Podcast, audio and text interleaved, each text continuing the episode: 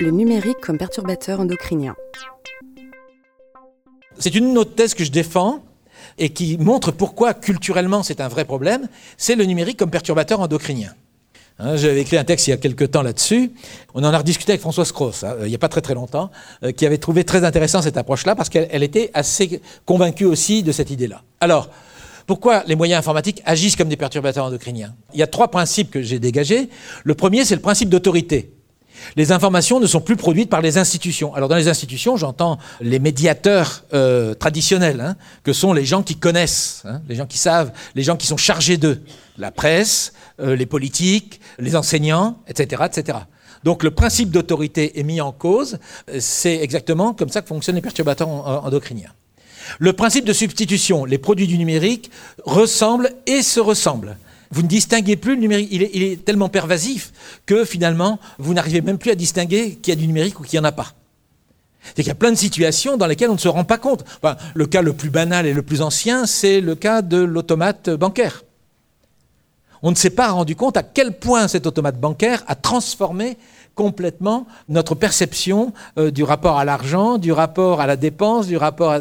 Et ça va continuer, puisque euh, on voit bien avec maintenant les systèmes de paiement par téléphone et autres paiements sans contact, on arrive à un moment où euh, le numérique se substitue à l'humain, je dirais tout simplement.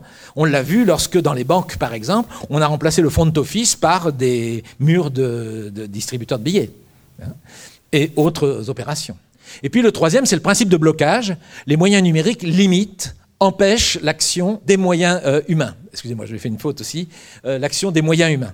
Je veux dire par là qu'aujourd'hui, un certain nombre d'utilisations des moyens numériques font qu'on se substitue, on substitue à l'humain. L'exemple le plus frappant aujourd'hui, c'est la médecine. C'est dans le monde de la santé où l'évolution qui est en train de se faire va amener à une confrontation extrêmement lourde, qui est déjà le cas, entre les médecins et les moyens techniques qu'ils utilisent.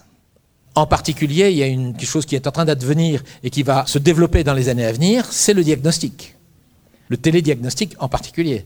J'étais récemment, il y, a, une mutuelle euh, sur la place Bellecour et j'entre dans la mutuelle et qu'est-ce que je vois? Un stand en plein milieu avec évidemment un écran tactile, il faut toujours ça, et c'est marqué euh, adopter la télémédecine, la téléconsultation. Vous voyez, euh, si vous ajoutez cela, le diagnostic automatique, vous ajoutez à cela, vous voyez comment on transforme en fait l'humain et donc le numérique va se substituer à tel point que le diagnostic du numérique va peut-être s'opposer au diagnostic du euh, médecin lui-même.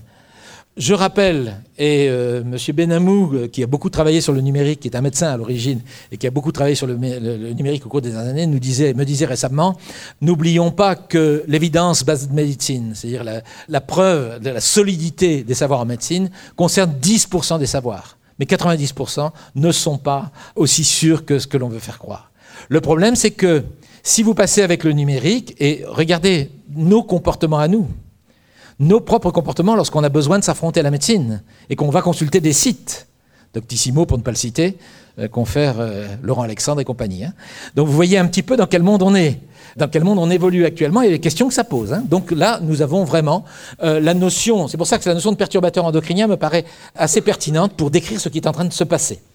D'où la question de développer la culture les compétences des élèves déjà et des adultes. Analyser ces perturbations, une grille d'analyse pertinente pour approcher la place du numérique dans la culture. C'est ce que je propose, euh, que chacun de nous essaye de voir où est le principe d'autorité, le principe de substitution et le principe de blocage.